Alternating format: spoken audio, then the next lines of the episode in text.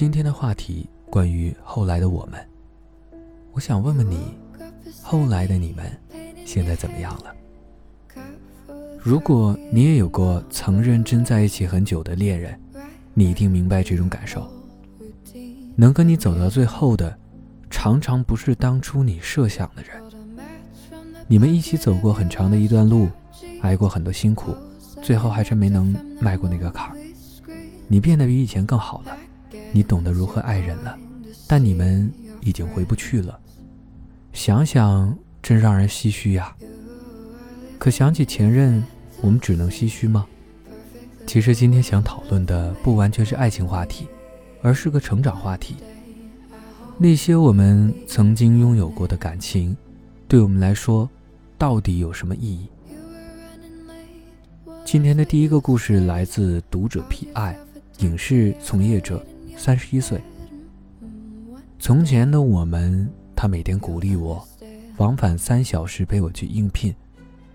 我说我想陪你过以后的每一个生日。我们是高中同学，我大学在西安，他大学在北京，正式在一起已经是毕业季了。为了结束异地，他读研，我就来到北京找工作，想当记者。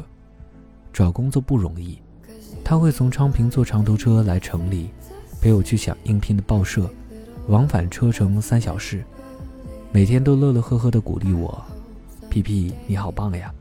你只要努力，就一定能成。中途我还生病了，刚毕业想省点钱，就去小诊所打打抗生素，结果连发两个礼拜的烧，去医院一查是肺炎，恢复期漫长，我俩都以为我要死了。他每天送我去打针，给我做没有盐、碾成糊糊的饭，送了三个月，直到五一那一天，我俩在南锣鼓巷玩。突然在那个五星级厕所外接到最想去的那家报社的电话，说我拿 offer 了。他整个人都在发抖，哆哆嗦嗦地点了一根烟，在人来人往的南锣鼓巷里拥抱了我很长时间。我这才知道他比我还担心我留不了北京。他过生日那天，我买了个蛋糕，还给他做了个 PPT，有特效的那种，会自己进字出字，内容是我们经历过的事情。异地恋找工作还有背景音乐。夏天他光着个大膀子，从实习的律所回来，满身是汗，眼睛反正是湿了。我说：“这是我陪你过的第二个生日，我想陪你过人生接下来的每一个生日，就一块在北京待下去吧。”我当时真是这么想的。后来的我们，今年我要结婚了，不晓得他现在结没结婚。再也没有他的消息。最后一次接触是一年前，我当时疯狂联系他，在微博上发私信问他怎么样，显示已读，但是没有回话。我刚分手那会儿特别爽，到处旅游，玩了半年才开始难过，而他可能早就痊愈了吧。我每年春天看到大月季花的时候会想到他，当年来北京找他看了好多月季花，一起惊叹了半天。花怎么这么大？听到永安里地铁站的名字也是。他曾经在那里实习，每天都在高峰时挤地铁，在坐十号线。一遭遇高峰，就会想起来，他当时走的也是这段路啊。现在我想起你，都是快乐的地方。我现在已经三十一岁了，二十一岁时拥有的那些，现在还记得。多亏了我分手后这些年孜孜不倦的回忆。想想，都是快乐的地方。一个人一生中也不会很认真的爱几个人吧？他算一个。从零三年认识到一二年，最美好的青春都活活在一起了。如果再来一次，会更努力的对他好。以前我也觉得自己受的伤，自己的爱不得了，去年还特别伤心。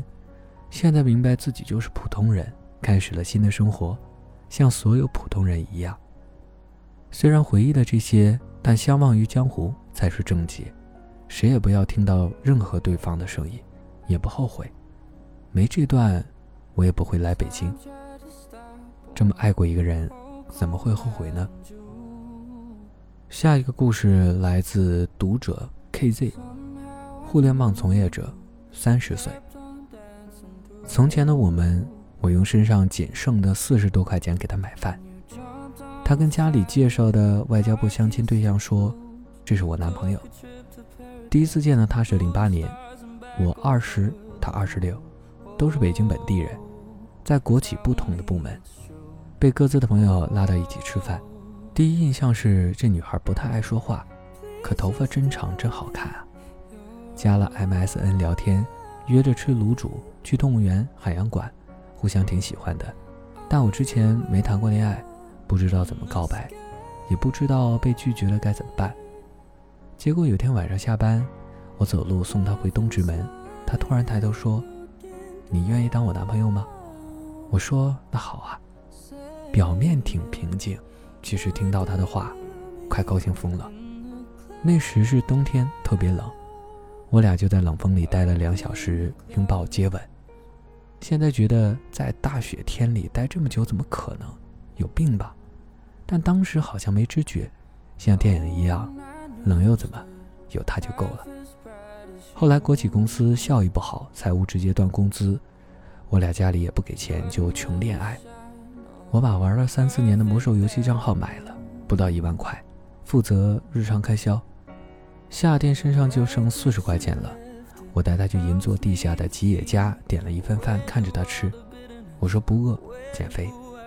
我俩的爸妈也在疯狂安排相亲，他家给他找各种市政部门的，我家给我找各种漂亮妹子。后来一个条件特别好的外交部的男生来公司找他，他当着他的面拉住我说：“这是我男朋友，我不跟你出去。”当时脑子嗡一声，就是他了，我们一定能扛住。后来的我们，很多年后。我交往了新妹子，她也结婚了。再见面，我发现她老了。去年我自己在星巴克店里见了她一次，她在服务台，我在门口，远远的面对面看了一眼，没什么表情，什么话都没说。我现在黑眼圈特重，她身材没变，也能看出来变老了。但后来做到下班，看到她老公来接她回家，觉得他们很好，她终于找了个归宿。现在我想起他，觉得耽误了他好几年。希望他过得好，希望他能得到所有我给不了的好东西。再来一次，我应该不会去招惹他了，耽误他这么多年。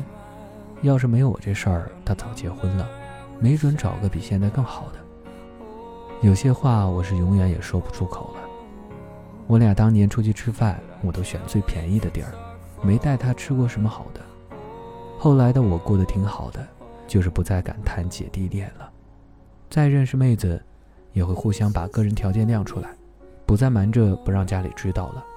就希望她一切都好，希望她能得到所有我给不了的好东西。我干事儿还没后悔过，在错误的时间遇上对的人，一件很美的事儿。